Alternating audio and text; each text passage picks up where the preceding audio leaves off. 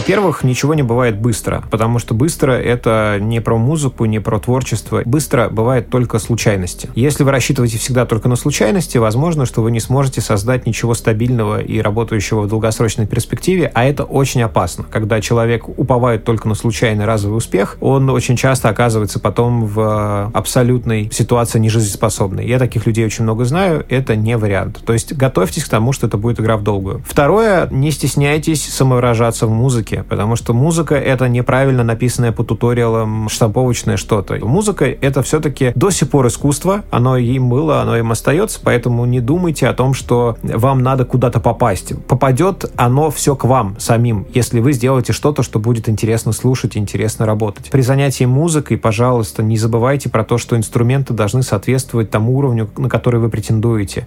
И если вы хотите заниматься музыкой большого, высокого уровня, то у вас должны быть хорошие мониторы, хорошая комната, хороший интерфейс, хороший компьютер. Это дорого, это стоит дорого, но если вы, опять же, собираетесь этим заниматься всю свою жизнь, это не разовая случайная акция, пожалуйста, не откладывайте этот момент. Можно не съездить в отпуск, можно не потратить деньги на новую тачку, можно не потратить деньги на какую-нибудь глупость или на непонятные брендовые шмотки. Все это прах, оно все исчезнет. Ваше занятие музыкой, если вы к нему серьезно относитесь, оно с вами на всю жизнь.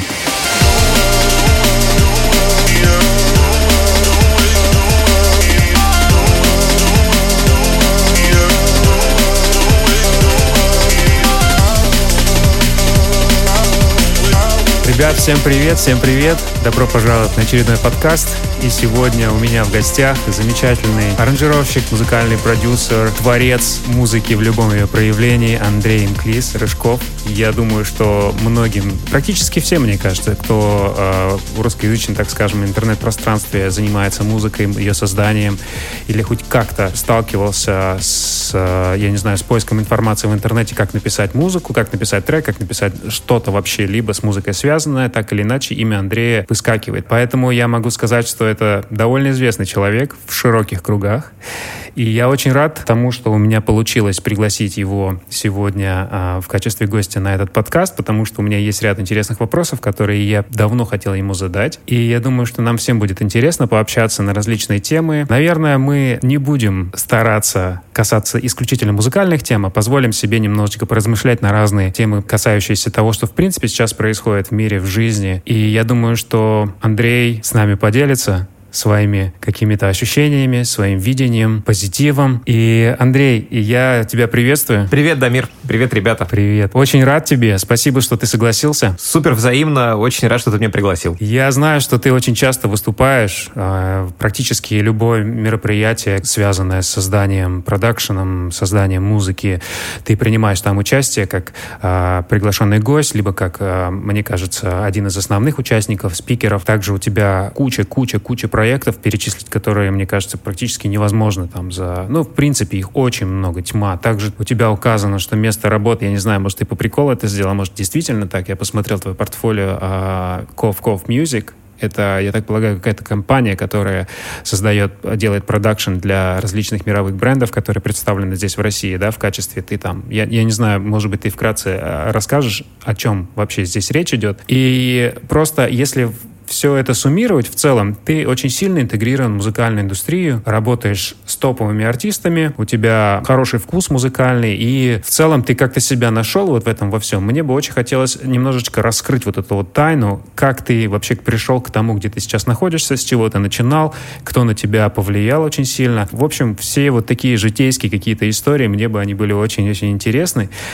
И я не знаю, ты помнишь, не помнишь, но мы с тобой пересекались. Мы с тобой лет 6-7 назад, наверное, познакомились первый раз. Помнишь ли ты это? Я думаю, что даже точнее будет сказать почти лет 10 назад, мне кажется, Дамир. Потому что я тоже так прикидываю, сижу, думаю, где-то 2011-2012 год как будто у меня по, по ощущениям. Я помню этот проект, да, там была идея сделать альбом э, с песнями мира, со всякими музыкантами крутыми. Это был большой проект, я помню. Э, не знаю, кстати, получился у тебя он в итоге или нет? Да, он, кстати, получился, и он получился таким, каким он и задумывался. Потратилось на это где-то порядка 4, наверное, 5 лет. И основатель этого проекта покатал, покатался по миру. Мы очень много, много, много с кем поработали практически прикоснулись мы, так скажем, немножечко к каким-то большим крупным мировым площадкам. Да, благодаря этому всему я тоже получил огромный опыт.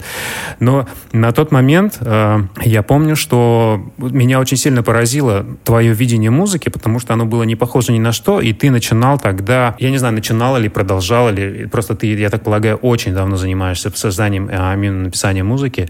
Тогда ты писал такой техно какой-то очень интересный, intelligent техно, я даже не помню, как, не знаю, как это обозначить. Вот, как у тебя с того момента, как ты себя засунул, взял от просто человека, который э, писал музыку для себя, и как ты ее смог э, интегрировать, продать или преподать, или как-то вот, ну, знаешь, инкрустировать, так скажем, в индустрию? Ага. Слушай, ну, э, история, конечно, долгая, большая. Естественно, все, что ты рассказал сейчас, и все, что ты упомянул, имело место быть. И, конечно, каждый этап моей жизни, он э, менял меня, менял музыку, которой я занимаюсь. Э, давай я начну с конца. Ты спросил про Ковков Music. Ковков Music — это небольшое музыкальное ателье, как я это называю. Мы пишем музыку под заказ исключительно. У нас нет стоковых каких-то дел, э, нету никаких э, готовых решений. Мы не делаем песни под ключ типа на продажу. Мы занимаемся тем, что обрабатываем входящие какие-то заявки от брендов, от артистов, от компаний, от кинокомпаний. И занимаемся тем, что создаем ту музыку, которая нужна картинке, или та музыка, которая нужна какому-то определенному проекту. То есть мы мыслим таким образом, что музыка становится частью креатива какого-то, и просто мы всегда на плотной спайке с любыми какими-то идеями, с любыми какими-то пасами в нашу сторону. Вот. И эта музыка абсолютно без границ каких-то, то есть там неважно, что это будет, классическая композиция какая-нибудь неоклассика, либо это будет какой-то лютый кибердабстеп под рекламу какого-нибудь э, японского бренда high-end электроники, все что угодно. То есть мы абсолютно открыты каким-то предложением, и если нам не хватает рук каких-то фантазий или компетенций, мы, естественно, находим э, похожих э, по духу кадров, взаимодействуем постоянно с какими-то и композиторами, и дополнительными, и топ-лайнерами. Но в основном это нас трое, мы втроем с ребятами, с моими товарищами все это создали, и, собственно, в таком тандеме втроем и движемся. Угу. Вот. А, это вот то, к чему я пришел. И это часть моей жизни, которую можно назвать условно а, профессиональной деятельностью. Вот. Вторая часть моей жизни связана с образованием. Я, начиная с 2005 года, преподаю а, уже музыку, и с 2005 года я преподавал в разных учебных заведениях. В основном это были диджей-школы, какие-то колледжи музыкальные с мастер-классами, какие-то площадки, опять же, форумные выступления. Вот. А сейчас я являюсь музыкальным, точнее, куратором направление музыкальное продюсирование в школе Moscow Music School. Это моя давнишняя мечта сделать высшее учебное заведение, в котором будут преподавать э, все продакшн какие-то нюансы, где будет студия, где будет э, возможность студентам заниматься на нормальном софте лицензионном. В общем и целом это все получилось реализовать, и я очень рад, что я часть этой команды, и мы работаем уже э, два года, и дальше будет только лучше. Вот. Это что касается образования. Mm-hmm. Помимо этого я занимаюсь сейчас все равно вот этими выступлениями форумными, еще еще чем-то. А своя музыка у меня как была crazy, так она осталась. Я ее пишу под маникюром, собственно, Мклис под алиасом. Mm-hmm. И издаю я ее по принципу просто написал и тут же выпустил ее в свет бесплатно. Потому что я, честно говоря, не рассчитываю особо на зарабатывание денег собственного творчества. А, по причинам двум. Первое, мне неинтересно делать то, что люди хавают. Ну, то есть это моя личная позиция. Я не люблю угождать аудитории, ну, как артист, потому что мне это кажется очень как сказать, ну, неинтересно. Mm-hmm. Вот. И вторая история, почему я не рассчитываю на монетизацию своего творчества, потому что я просто для этого не прикладываю никаких усилий. Ну, то есть, типа, я выкладываю музыку в интернет бесплатно на SoundCloud, на какие-то платформы, Иногда это Bandcamp, и с Bandcamp мне пришло за все время э, моей работы где-то 30 долларов, поэтому я вот реалист в этом плане, абсолютный. Mm-hmm. А, при этом я все равно беру большие деньги за ремиксы, я беру деньги за продакшн, вот это все у меня действительно остается, и это мое четвертое артистическое направление, такое можно сказать. Я музыкальный продюсер, я работаю с артистами, э, сам соло, отдельно от э, своей компании, отдельно от института, отдельно от всех, вот, и мы делаем альбомы, треки, проекты, какие-то программы, и вот тут уже я как бы делаю все, что считаю нужным, и проявляю себя как полноценный э, продюсер, вот, потому что тут мне гораздо проще. Я знаю, что хочет сказать артист, и я помогаю ему самовыражаться. Примерно так получается. Угу. Спасибо за довольно такой развернутый, очень четкий ответ. В целом картина вообще ясна. За довольно длительный период, мне кажется, уже порядка сколько лет? 15 ты, наверное, пишешь музыку, да? Может быть, даже больше? 22 года примерно. 22 года. Я пытаюсь считать, да, мне получается 22 года. То есть ты начинал с тех моментов, когда ну, интернета вообще не было на то, на то время. И все было как-то так на коленке сделано. Мне кажется, ты, наверное, видел вообще рассвет зачатие, так скажем, и рассвет вообще создания всех эпохи электронной музыки в России, и, ну и, в принципе, в мире. И как ты думаешь, куда индустрия движется сейчас с точки зрения твоего восприятия, потому что ты пишешь и электронную крэзи музыку, и также ты работаешь с артистами, что в ближайшее время будет популярно среди м, артистов, как они вот тренды свои подбирают, выбирают. Ну, я имею в виду артисты, те, кто исполняет музыку на сцене, те, кто м, кормится за счет э, своей аудитории и делает все для нее. Каким образом они э, определяют принимают решение, в каком стиле им заказать у тебя аранжировку. Как это вот происходит процесс, и советуешь ли ты им что-то, например, на будущее, вот это будет популярно, потому что ты посмотрел, что где-то на Западе сейчас выстрелило, и ты их туда ведешь? Или как вот у тебя вот это представление работает? Ну, здесь есть э, два, наверное, ответа на этот вопрос. Первый ответ на вопрос – это что касается глобального, и второй вопрос, что касается локального. А глобально музыка вся движется совершенно радикально в два противоположных направления сейчас. А в одно направление музыка движется вся, которую мы можем уже сейчас спокойно называть музыкой живой, то есть это музыка, которая играется людьми. И второе направление — это музыка, которая виртуальна. То есть она создается в компьютере, она в компьютере остается, и репрезентуется она через какие-то тоже технические средства. И живая музыка становится все более элитарной и все более дорогой, и это будет удорожаться. То есть концерты, живые события, возможность посмотреть на человека, который умеет играть на гитаре, это все будет расти в стоимости, расти в цене, и будет потом постепенно выходить на те же рынки, на каких сейчас находится находится классическая музыка и джаз-музыка. Ну, то есть то, что изначально всегда э, воспринимается людьми уже как часть элитарности какой-то. Вот рок, э, блюз, фанк, э, какие-то такие направления, они все туда направляются постепенно. Это же касается живых шоу больших поп-артистов. Это все будет становиться все дороже и дороже. Там будет появляться все больше и больше элементов интерактива с аудиторией, и это все в целом движется в такую вот, э, э, как, как это, я вот недавно разговаривал с Эдуардом Артемьевым, это был, наверное, год назад, э, вот, я брал у него интервью и спросил у него насчет э, того, что будет впереди в музыке. Я в этом плане с ним очень согласен, он сказал, что нас всех ждет только мистерия, то есть некий жанр, в котором не будет разницы между зрителем, музыкантом, э, как бы слушателем и исполнителем. Это будет некий такой коллективный процесс музыкального повествования. Вот, и это глобально. А, с другой стороны, локально э, артисты в России э, только сейчас, вот последние два года начали приходить ко мне не с каким-то конкретным запросом, стилистическим или жанровым, а они приходят ко мне, потому что они слышали мои работы, слышали то, что я делаю.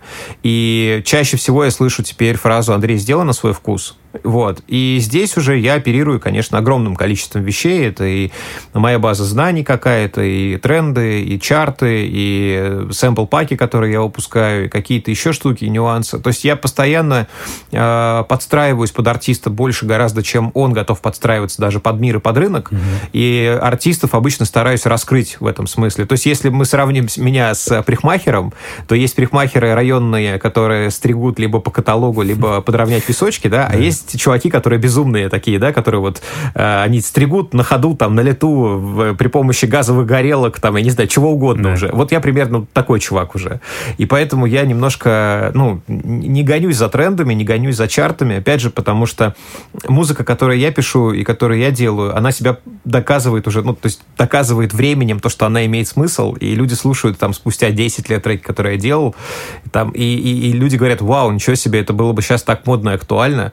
Или там пять лет назад то, что я делал. А потом э, артист каждый раз приходит, я ему сделаю что-нибудь эдакое, и он немножко стесняется и боится этого материала. А на самом деле э, просто давно уже пора людям в голове разлепить тренды в музыке и тренды в продвижении музыки. Вот эти две вещи, которые, мне кажется, у многих, они ну, в одном месте находятся, и люди не понимают, что если ты делаешь оригинальный продукт, но вкладываешь в него столько же денег, сколько ты вкладываешь в неоригинальный продукт, результат будет гораздо лучше. Mm-hmm. То есть оригинальный продукт, он всегда будет иметь больше успех, если в него вкладывать достаточное количество денег в продвижение, в развитие, в промоушен. Вот, ну, как бы невозможно в музыку запрограммировать то, что она будет популярна с точки зрения именно по охвата масс нужно, чтобы э, в музыке было что-то интересное, и тогда ее донести до людей надо. Ну, то есть, типа, когда в ней уже что-то существует, в ней самой заложено что-то интересное, красивое, что зацепит, э, там, яркое, неважно, какой это будет аспект.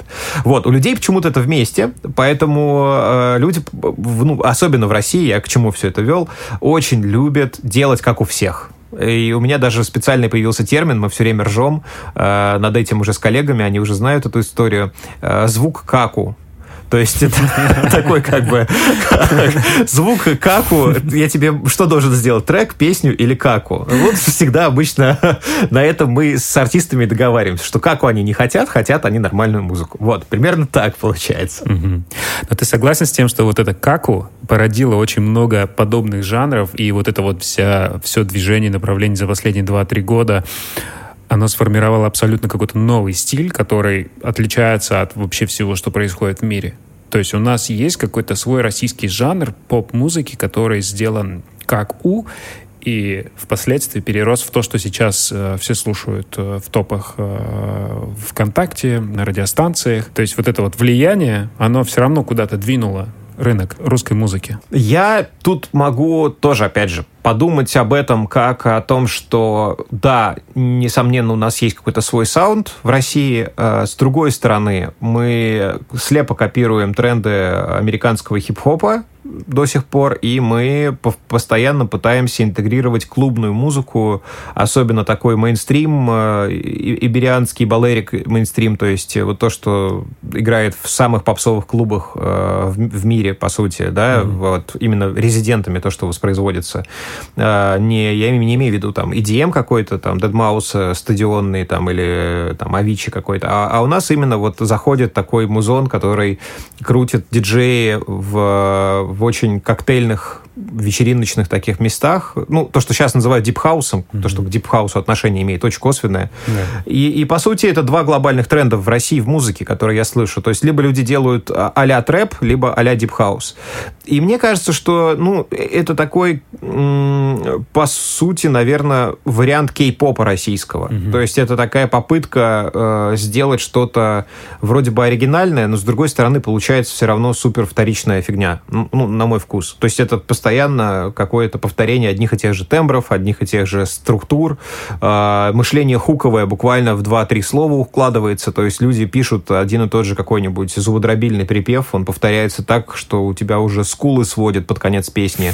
Э, и, но и отсюда, кстати, новое потребление музыки. Люди в России музыку слушают реально, вот я наблюдал за молодежью, там, за ребятами там 14-13 лет, за школьниками, они слушают буквально куплет-припев и потом мотают. То есть это вот э, клиповое мышление в музыке, оно сейчас и в потреблении есть. И люди действительно слушают куплет, э, хук, и все, и дальше мотают следующий трек, включают, и обычно все это происходит на каких-то портативных колонках. В общем, это, ну, это такая, так, такая эпоха, такой период, такое время. И на самом деле не хорошо это, не плохо. То есть как бы мне это нравилось или не нравилось, это такой момент, который дал нам много чего классного. И в этом смысле я очень благодарен э, слушателям, что они наконец-таки начали ценить своих артистов, они начали ходить на концерты любимых артистов, я имею в виду. Mm-hmm. Люди начали под покупать мерч, люди начали э, следить за трендами, люди начали следить за чартами, люди начали поддерживать, голосовать. Ну, то есть э, как-то все при том, что музыка сама по себе очень пластиковая и искусственная, вот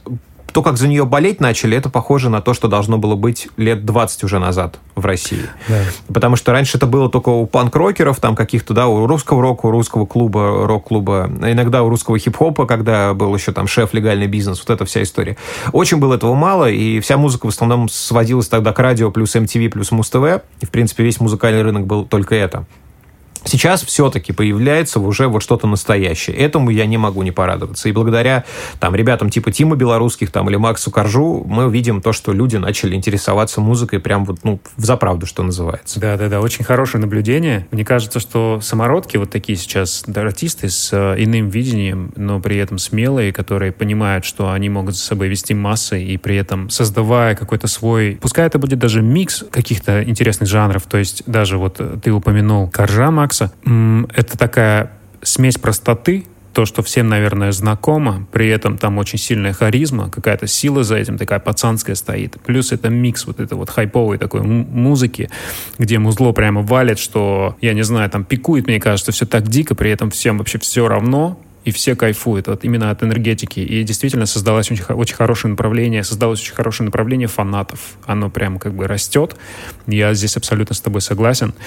А у меня, знаешь, какое интересное вот наблюдение есть? Мне кажется, что все равно каждый из нас эм, по мере нашего развития, каких-то целей, мы эм, каждый раз пытаемся себя найти в чем-то, и ты наверняка множество раз менял свои также цели, направления относительно музыки. Ты начал заниматься написанием того, того, того, начал работать с артистами, потом переключился на продакшн для рекламы. Как часто твои какие-то цели а, менялись в этой индустрии? Mm, э, классный вопрос. Э, особенно для меня он классный, потому что я ну, вообще не ощущаю, что мои цели как-то изменились с самого начала. Цель у меня глобально одна, чтобы мир так же хорошо звучал, как он выглядит. Это очень простая цель. Я ее собой, перед собой поставил в очень раннем возрасте, не так точно сформулированно, но примерно так я это ощущал. Мне все время было внутренне как-то больно и обидно, что люди так сильно насилуют свои уши, всяким низкосортным э, музлом и э, не, не берегут свое здоровье слуховое. И вообще, в принципе, люди мало грамотны в области звука и слуха. То есть они не слышат мир. Вот. И мне кажется, что эта цель осталась. Поэтому я ее достигаю через все инструменты, какие есть. Будь то музыка, продюсирование, лекции, общение, просвещение, вот какие-то интервью, например, да, там подкасты. И задача как была, так и остается. Я хочу, чтобы вокруг меня было так же э, на слух красиво, как и визуально красиво. Потому что я приезжаю в разные страны, когда или там в разные города. Э, Москва в этом плане, она город зажравшийся скорее, да, и я живу в городе, который уже уже э, присыщен музыкой. Здесь можно найти любую музыку. В Москве есть все. Да. А есть места в мире, где ты приезжаешь и, ну, я не знаю, там какие-нибудь курорты южные, да, там африканские, будь то, или арабские курорты. Там с музыкой беда и швах полный. Если ты едешь в регионы в российские и слушаешь то, что там играют на дискотеках, это трендец. И то, что там звучит в, у людей в плеере. И это не к тому, что у людей ужасный музыкальный вкус или еще что-то, он такой, какой он есть. Я к тому, что люди альтернатив не знают. Вот. То есть люди не слышат альтернатив, люди не понимают, откуда их брать. И в этом смысле Именно поэтому, наверное, я так рано занялся образованием. Я буквально ну, научился чему-то сам и научился основательно достаточно. Тут же начал преподавать, потому что я понял, что если вокруг меня не будет людей, которые понимают хотя бы частицу того, что я в себе с детства воспитываю в области музыки, mm-hmm. и это касается прежде всего там, критериев отбора музыки, какого-то подхода к прослушиванию, какого-то уважительного отношения к творчеству человека, который вкладывает много времени и усилий в это, и так далее, и так далее, то много-много аспектов проектов, я понимаю, что если я не буду этим заниматься, никто этим не будет заниматься. То есть я долгое время, кстати, это была такая интересная штука, ошибка моего мышления. Я все время думал, что найдется какой-то более взрослый дядя, э, который возьмет и подскажет, поможет, научит, за ручку проведет. И в итоге я сам стал, стал таким дядей. Потому что мне такого дяди не хватало, и я сейчас сам человек, который постоянно занимается со студентами, с э, какими-то консультациями. Мне 24 часа в сутки прилетает прилетают сообщения в личные какие-то, типа, какую аудиокарточку купить, какие микрофоны, наушники, куда идти, куда бежать, как продвигаться, еще что-то. То есть, ну, весь спектр вопросов, какой про музыку только могут мне задать, мне постоянно они прилетают. И я понял, что, ну, как бы, возможно, это э, какая-то сверхмиссия, сверхзадача, но, тем не менее, э, я стараюсь всем помочь, кто вокруг меня есть, кто в области музыки как-то со мной взаимодействует. И я берусь порой за какие-то безнадежные проекты, я берусь порой за какие-то сложные проекты из-за этого.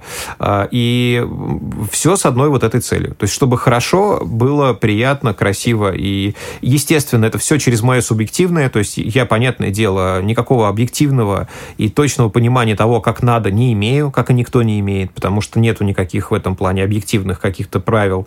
Но, тем не менее, э, позволяю себе модерировать эти все процессы музыкальные, звуковые, потому что думаю, что потратил достаточно время, усилий и, самое главное, наверное, достаточно наслушался хорошей музыки в хороших условиях для того, чтобы уже как-то советовать, влиять и подсказывать. Вот. И были моменты, которые очень сильно повлияли на это мое тоже понимание. Это, например, мы разогревали э, с Яной Блиндер, мы когда с ней работали, я разогревал с ней группу «Блонди». Угу. И группа «Блонди» в Москве, я помню этот момент, когда мы играем трек один, такой заковыристый достаточно трек, там на 16-ю триоль смещен малый барабан, и это такой странный грув получился очень, и мне очень нравилось, как он качает, он качал вообще никак, ну, как, как ничто не качает, потому что это новая штука, такого я не слышал просто рисунка музыкального. И я увидел, как группа Блонди в полном составе вышла на бэкстейдже и смотрела на нас и с открытыми ртами буквально. Типа, что вы делаете, ребята? И я в этот момент, вот такие моменты, они заставляют тебя поверить в то, что ты можешь что-то еще и новое сказать, что ты можешь что-то показать новое миру, что ты имеешь право самое главное, создавать что-то действительно крейзи, сумасшедшее, и при этом делать это качественно, чтобы это было интересно слушать. И после концерта мы с ними говорили, они говорят, ребят, типа, что это вообще было? Типа, вообще, как вы до этого доперли? Mm-hmm. Это же так просто, но это так сложно одновременно, да. это так интересно. Вот, и, и, и вот как раз сейчас я э, вокруг себя, вот все, что я делаю, там, группа в Телеграме, образовательные курсы какие-то там, вот встречи, еще что-то, я все время пытаюсь людей подтолкнуть к к тому, чтобы они не ставили себе тоже какие-то жанровые цели или какие-то цели э, трендовые или какую-то вообще попытку, там, я не знаю, обычная проблема, с чего со мной все разговоры начинают, Андрей, как зарабатывать на музыке.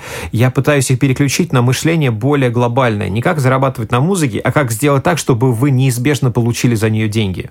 То есть как сделать так, чтобы ваша музыка была настолько классной, интересной, чтобы деньги сами к вами начали прилипать. Mm-hmm. Это то, что у людей в голове не укладывается, потому что многие привыкли к тому, что видят какие-то рецепты готовые или какие-то готовые ходы, и туториалы на этом все построены в основном всякие в YouTube, yeah. и на этом построены какие-то вот чарты. То есть как-то, ну, у людей сложилось впечатление, что есть какие-то кнопки, на них нажимаешь в правильном порядке, и все получается хорошо. И они просто не видят за этим то, что там, не знаю, любой российский артист, просто он, он сразу же, э, ну, становится смешон, когда ты его сравниваешь, там, я не знаю, с Билли Айлиш, или с Сигрид с какой-нибудь певицей, или с какой-нибудь, я не знаю, там, группой типа э, даже The Battles, какая-нибудь британская андеграундная группа, но при этом она уже давно не андеграундная, она собирает э, мы, мы, ну, основные сцены там в э, Лолополузах и всяких Гластонберри.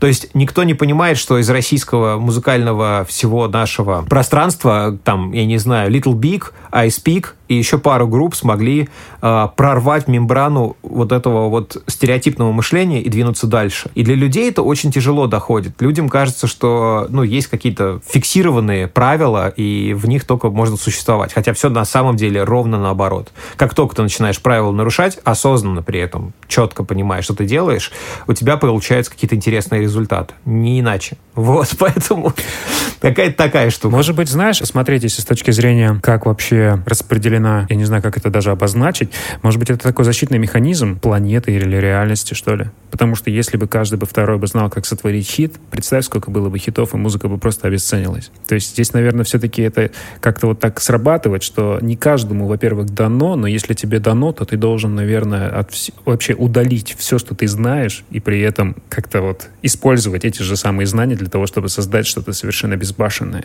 Слушай, интересная идея. Я, я в этом смысле, вот знаешь, как к музыке отношусь, и метафора моя очень простая. Если представить себе, что музыка — это дерево, а, то становится очень понятно, как она работает. Смотри, есть ствол, и этот ствол — это, например, темперированный строй, это, например, э, метрика обычная музыкальная, это, например, э, раги, то есть, ну, основа, да, угу. метамузыка, угу. то, на чем зиждется все, это инструменты. То есть этот ствол, он состоит из вещей неизыблемых уже, угу. они никуда не денутся. А, дальше у ствола появляются ветви. Это какие-то протожанры, основные жанры. Это вещи, которые тоже уже никуда не денутся, но они более абстрактные. Это, например, там а, музыка барокко, это, например, джаз, это блюз, там, я не знаю, контемпорари, какой-нибудь кантри угу. современный. То есть какие-то такие вещи. Потом у них появляются более мелкие веточки. Это какие-то фундаментальные исполнители. То есть это Чак Берри, это Элвис Пресли, это Майкл Джексон, я не знаю, там, да, и продюсеры такие же, типа Рика Рубина там или Квинси Джонса. То есть такие чуваки, которые уже сделали золотой фонд музыки, на котором мы сейчас уже создаем что-то. Да. Из этих мелких веточек уже появляются еще более мелкие веточки, тоже из того же Квинси Джонса. Потом появляется, например, отчасти Рик Рубин, а отчасти после Рика Рубина уже появляется Кендрик Ламар. И вот это все, оно ветвится, ветвится, ветвится, и оно фрактальное. И потом есть у всех этих веточек, конечно же, э, листья, бутончики и цветочки. Вот эти цветочки — это и есть хиты. И цветочки, они сезонные, они распускаются, опадают, распускаются, опадают. И потом какие-то эти цветочки, на месте этих цветочков, на месте этих э, листочков прорастает новая веточка. Просто это хиты, которые застолбили себя в этом мире. И все. И все это работает именно так для меня.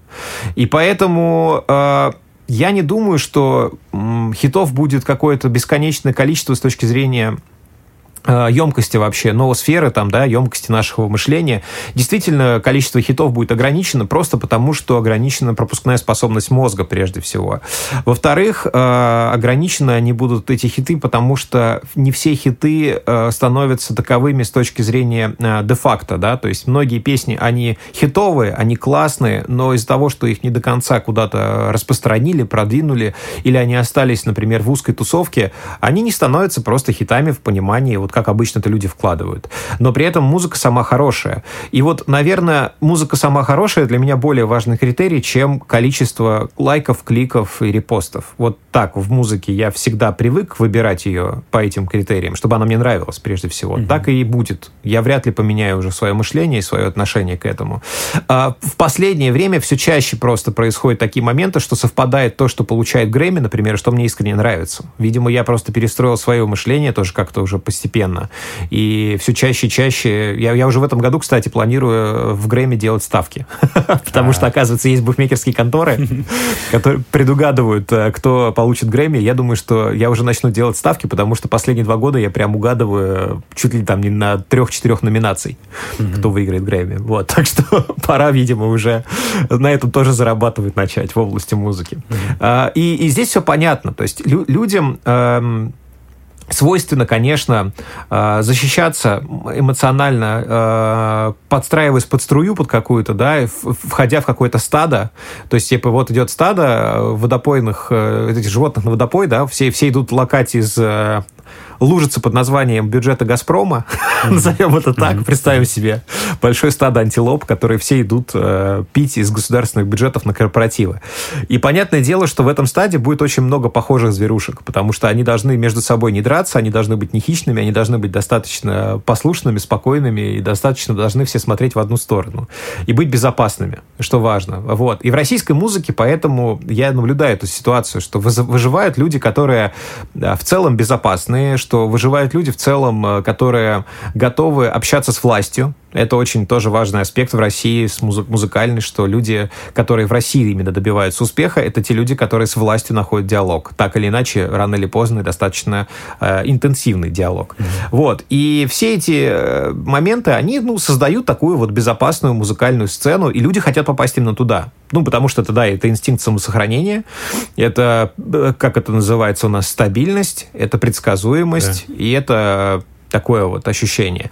Я в этом плане, ну, думаю, что музыка — это анархичное искусство. Э, вообще анархия в этом смысле, наверное, один из главных э, ценностных каких-то элементов в жизни, которые я безумно ценю. Я ценю хаос, я ценю анархию, я ценю то, что мир э, непредсказуем, то, что происходит какой-то трэш постоянно, что э, сегодня это коронавирус, завтра это метеорит, послезавтра динозавры восстанут. Я нормально с этим, я окей с этим. Это как раз делает нашу жизнь уникальной и неповторимой. И каждый раз проживая какие-то жизни, там, люди, которые живут э, в буддийской парадигме, или люди, которые живут в христианской парадигме, они воспринимают это как испытание, как какие-то перипетии такие. Я же это воспринимаю просто как э, еще одно приключение. То есть, понятное дело, приключения не всегда бывают веселыми, но кто сказал, что жизнь должна быть вообще там на 100% веселой, жизнерадостной и счастливой? Зато это круто заряжает. И ты, просыпаясь с утра после какого-то очередного невероятного кульбита в твоей жизни, ты делаешь что-то прикольное. И вот люди, мне кажется, просто устают от этого, и они хотят какого-то, ну, гарантии какой-то. Гарантированной трешки в центре Москвы, гарантированного кредитного автомобиля и гарантированного какого-нибудь э, путешествия по всему миру э, на от, в, в отпуске. Вот, ну, типа, у многих людей это ценности, которыми они дорожат и которым они считают, надо отдавать все свое время и свое, свое внимание. Я окей с этим, пускай занимаются, им интересно. Ну да, мне нравится, как ты... Во-первых, мне очень нравится твой острый ум и видение ситуации в целом того, что происходит вокруг тебя. У тебя есть четкая своя смелая позиция, и я хотел тебя спросить, как ты думаешь, учитывая то, что сейчас все происходит, ну, ориентируясь исключительно на Москву и регионы, как э, я просто хотел бы вот именно с музыкальной точки зрения посмотреть, как вот эта наша ситуация, то есть то, что сейчас происходит в мире, оно повлияло практически на всех. И если брать Россию, и брать музыкальную индустрию. Мы же не знаем, как это все, насколько это все продлится, как э, скоро разрешат концерты. А каждый артист пытается сейчас вылезти в онлайн, делают какие-то совместные интересные коллаборации. Как сильно вот эта ситуация, локдаун, вот эта вот э, схема, когда каждый должен сидеть дома, и при этом все, что ты строил, возможно, сейчас вообще на паузе стоит, как это все может повлиять на развитие музы- музыки в дальнейшем, в ближайший год? Что-то может сильно измениться кардинально, или просто все переждут этот момент, и, и потом что-то начнут выдавать новое. У тебя были какие-то мысли на этот, на этот счет? Ну, конечно, да. И я, я вижу совершенно точно, что э, кардинальных изменений каких-то глобальных будет минимальное количество. Э, я думаю, что каждый человек, который выбрал какое-то свое направление и путь, он просто усугубит его грубо говоря, поп-артисты, которые постоянно пытаются писать злободневные песни, они будут писать еще больше песен про этот момент, и они будут писать еще более интенсивно про вирус, про изоляцию, про все это, и, в принципе, уже происходит. И изначально, когда буквально через несколько дней после появления этой истории повестки дня про коронавирус появляется песня «Корона минус», а, я, ну, как бы вот примерно это оно. То есть люди, которые пишут песню э, по принципу «что вижу, то пою», что пою да, вот э, это, это, а, а, они такими останутся, и они только усугубятся в этом. Люди, которые привыкли писать музыку вдумчиво и долго, они, возможно, сейчас сидят и думают о том э, или делают то, что им нравится, и они пишут какую-то более сложную музыку, и, возможно, мы увидим большое количество доделанных, классных, красивых, качественных релизов, но, опять же, они будут ровно там, э, где они были, то есть потому что аудитория все равно будет э, находиться вместе с другой группой людей основной, то есть основная аудитория, она все равно будет сопереживать этому моменту. Понятное дело, что это несколько странно, когда человек находится в самоизоляции, когда ему достаточно тяжело справляться с реальностью, он слушает песни про эту самоизоляцию. Мне, честно, не очень понятен такой, такая форма эскапизма.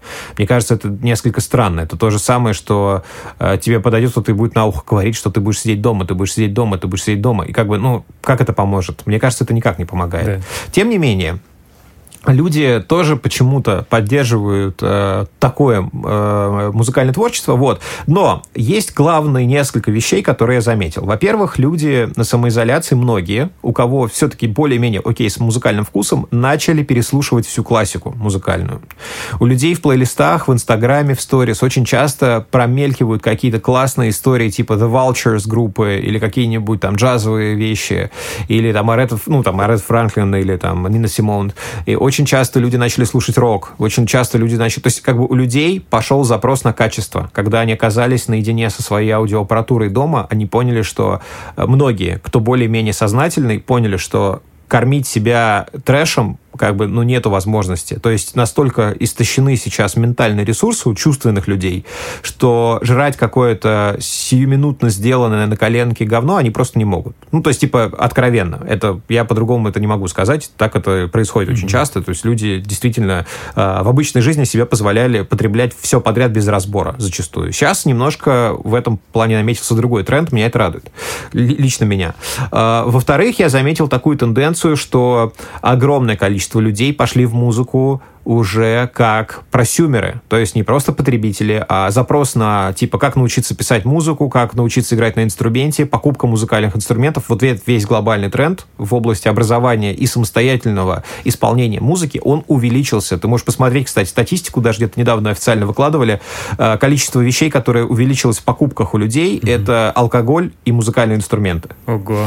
Так что, да, так что я думаю, что нас ждет ревайвал э, рока ревайвал живой музыки, ревайвал э, такой сцены, ну, как бы он уже происходит, просто он плавно происходит. Сейчас вернется огромное количество людей к музыке, которые потеряют работу, вернется к огромное количество людей к музыке, которые э, забросили свою мечту, потому что гнались за, как, как говорится, да, золотым тельцом или за какой-то золотой клеткой, и сейчас они увидели, ой, это не работает, ой, деньги все потеряли, ой, миллиардеры разоряются, ой, кто-то умирает, ой, пойду-ка я лучше петь песни.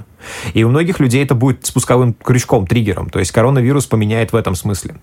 А, в-третьих, э, тренд, который я замечаю, те артисты, которые пытались говорить искренне, и которые пытались уже быть искренними в своем творчестве, сейчас они просто поняли, что им уже нечего терять, им нечего стесняться, нечего бояться, и огромное количество нас сейчас ждет артистов и музыки, которая будет настолько пронзительно, искренне бьющей в самую суть, в самое сердце, э, что думаю, что мы увидим, э, наверное, такой расцвет, наверное, музыкальной культуры, э, русскоязычной при этом что важно, потому что подобные вещи происходили на английском языке до этого. Теперь люди будут петь честно, на русском, громко, ярко.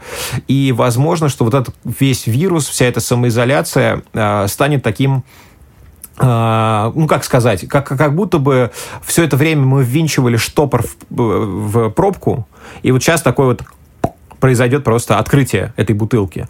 Вот, поэтому все, что в России копилось, оно вот сейчас еще сильнее забурлит, оно еще сильнее выльется. И, наверное, э, мы где-то в октябре месяце, я думаю, этого года уже увидим первые робкие попытки восстановить концертную деятельность. Октябрь месяц, мой прогноз такой, по крайней мере, вот судя по всему, что происходит.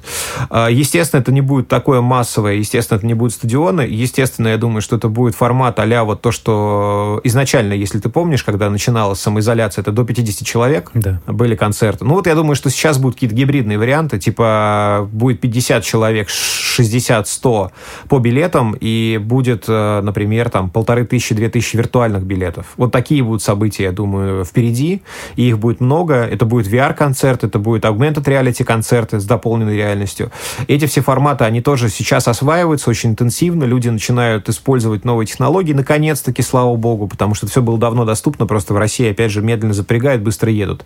Вот. И э, я думаю, что к, один, э, ну, к 2021 году, к следующему году мы просто получим на выходе вот э, примерно такую ситуацию. У нас появится э, 10-15 новых больших артистов, э, которые возникнут на базе либо новой искренности, либо на базе рок-ревайвала, либо на базе виртуальных концертов и прочего. То есть это будет 10-15 артистов. Причем многих из них наверняка уже мы и знаем, просто они выстрелят на этот новый уровень. Мы получим случаем свертывания э, большого количества проектов, в которые было вложено деньги под ЧОС по регионам, потому что регионам сейчас будет не до концертов. Mm-hmm. То есть мы думаю, я думаю, что мы увидим такой э, новый виток, когда музыкальная индустрия опять вернется в свои альма-матер, да, это Москва, Петербург, mm-hmm. Казань, Екатеринбург, в крупные города. То есть, типа, исчезнут большие вот эти запросы на э, всевозможные региональные гастроли. Тем временем э, классические все артисты, ну, в плане того, те, кто уже на сцене лет 10 и больше, они как раз поедут в, в туры, и они как раз соберут всю кассу, потому что люди соскучатся именно по самым известным артистам прежде всего, mm-hmm. не по новым, а по известным, по любимым.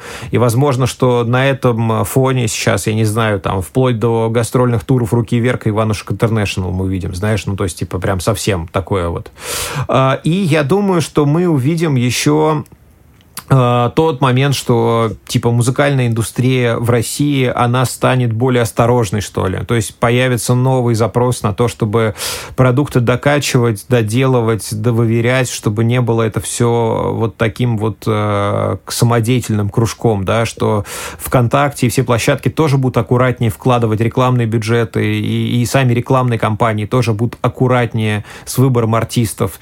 Я думаю, что, ну, вот какая-то такая будет аккуратность и осторожность. Одной стороны, и с другой стороны появятся, наоборот, крейзи вообще хеды, такие самые безумные люди, и я думаю, что как раз электронная музыка и там какие-то андеграундные культуры, это будут первые люди, кто это будет делать, это, я имею в виду, андеграундные массовые рейвы, я уверен, мы все увидим это лето любви, как это было в Англии, там в 87-м, там, 86-м году, сейчас у нас будет то же самое, сейчас будут делать лесные рейвы, а закрытые вписочные какие-то дискотеки, закрытые концерты андеграундных групп, полностью нелегальные, где люди будут неистово обниматься, целоваться, обмениваться биологическим материалом, просто потому что, да, пошли вы все в жопу. Вот как это обычно бывает. Да. Так что вот такой у меня где-то прогноз, вот если глобально посмотреть, плюс-минус. Ну, будет очень интересно, на самом деле, э, ближе к октябрю. Я думаю, в принципе, еще раз переслушать, наверное, это интервью, этот, этот, э, этот подкаст к тому времени, насколько все будет совпадать, потому что, учитывая твое наблюдение, и даже ты сам упоминал, что периодически ты угадываешь в направлениях, в жанрах, какие-то тенденции, опять-таки те же Грэмми, мне кажется, что здесь имеет место быть, какой-то процент того, о чем ты упомянул. И это очень оптимистично, это очень обнадеживает, просто потому что, мне кажется, какое-то сознание музыкальное будет взрослеть, потому что просто так уже продать дешевую музыку будет проблематично, потому что, как, так как ты сказал, что стриминговые сервисы, там, например, те, кто размещает какие-то площадки, площадки музыкальные, они уже будут более выборочно подходить к качественному материалу. Это не может не радовать. Я бы хотел немножечко вернуться а, к тебе, от глобального к, к такому, к частному, наверное, перейти.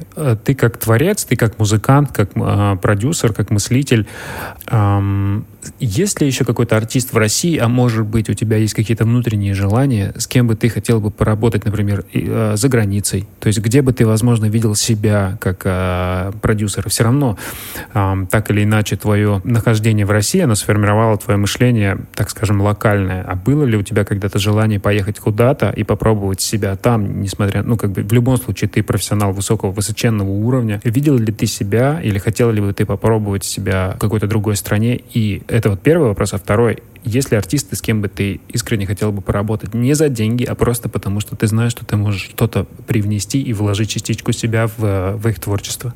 Слушай, э, вопрос классный, потому что э, вот тот момент, про что я говорил до этого, да, как мы не планируем нашу жизнь, она хаос всегда. Я в этом году планировал э, летом ехать в Штаты, и познакомиться с теми ребятами, кто там мои знакомые есть в Штатах, и вообще посмотреть, что там происходит с музыкальной жизнью. Но вот все планы, видишь, как говорится, хочешь рассмешить Бога, да, расскажи да. ему о своих планах. Да. Вот такой был план. А, так что да, я собирался поехать э, в Штаты, хотел посмотреть, что там происходит со сценой. В Л.А. конкретно я хотел поехать и познакомиться там с местной культурой, с местным бытом, потому что я в Штатах ни разу не был, мне очень дико интересно.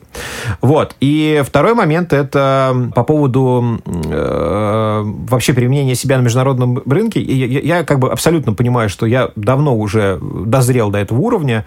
Э, и возможно, что начну с этим как-то взаимодействовать. Просто сейчас я вдруг ощутил э, то, что мне гораздо бы интереснее было ближайшие пять лет, там шесть, может быть, может быть, три года, не знаю, э, доделать все, что здесь я хотел сделать. И здесь много очень артистов, с кем мне было бы интересно поработать. Э, вот, например, один из таких проектов, который мне очень хочется реализовать, я надеюсь, что все-таки он получится, это спродюсировать хотя бы одну песню группе ДДТ, как ни странно. Ого. Э, да, потому что мне очень нравится нравится все, что они делают, э, с точки зрения э, там, текстов, с точки зрения гармонии, с точки зрения музыки. Но мне кажется, что эта группа, она звучит до сих пор, как будто бы они находятся вот в том 90 каком-то году. Mm-hmm. Вот в 90 каком-то году, и мне это э, дико как бы смущает. Мне кажется, что их музыка потрясающая тем, что она действительно вне времени, и единственное, что мешает, это саунд, ну, то есть непосредственно.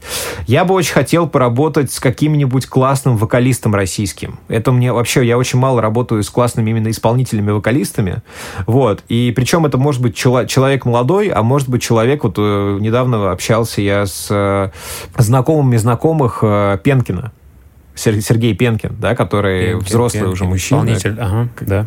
Да, который поет, ну, он потрясающий вокалист, вот. И я думаю, может быть...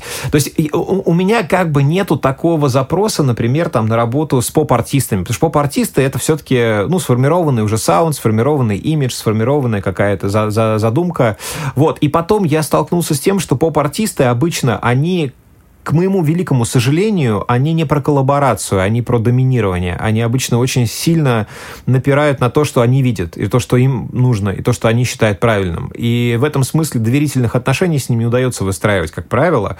Это, во-первых. Во-вторых, они привыкли к товар-рыночным отношениям, то есть для них любая музыка — это товар, обычно, за редким-редким исключением. То есть я, я знаю, есть артисты классные, которые работают нормально, адекватно, и не только за деньги, и не только ради денег, но их очень немного. Вот. А так я бы с удовольствием, мы с Елкой поработал, я бы с удовольствием поработал бы с Биланом, потому что Витя крутой чувак, и он шарит э, за музыку тоже, за саунд. Но опять же, только при том условии, при единственном, э, что мы не будем работать как э, я делаю аранжировки как они хотят за деньги. Потому что мне это неинтересно. А, я для, ну, для, как бы есть люди, которые мне, я знаю, заплатят и больше, и, и в этом смысле э, и будут меньше мозг выносить. Вот, как бы, ну, в моем понимании. Я бы с удовольствием поработал на полном таком творческом просто врыве, как говорит. Мы, мы вот у нас популярное слово появилось на студии «врыв». То есть ворваться, да. устроить, да, какой-то шум, кипиш, и потом вот все. И, и вот прям вот в таком вот, в экстазе в творческом слиться и что-то сделать. В таком формате я бы с удовольствием вообще со всеми поработал работал. Но мало кто себе это может позволить, к сожалению. У людей в этом плане огромное количество блоков, стеснений, переживаний, тормозов и э, самое страшное стереотипного мышления очень много. Типа, вот я сейчас так сделаю, ой, что подумают мои фанаты, ой, что подумают мои спонсоры, ой, что подумает там еще кто-то.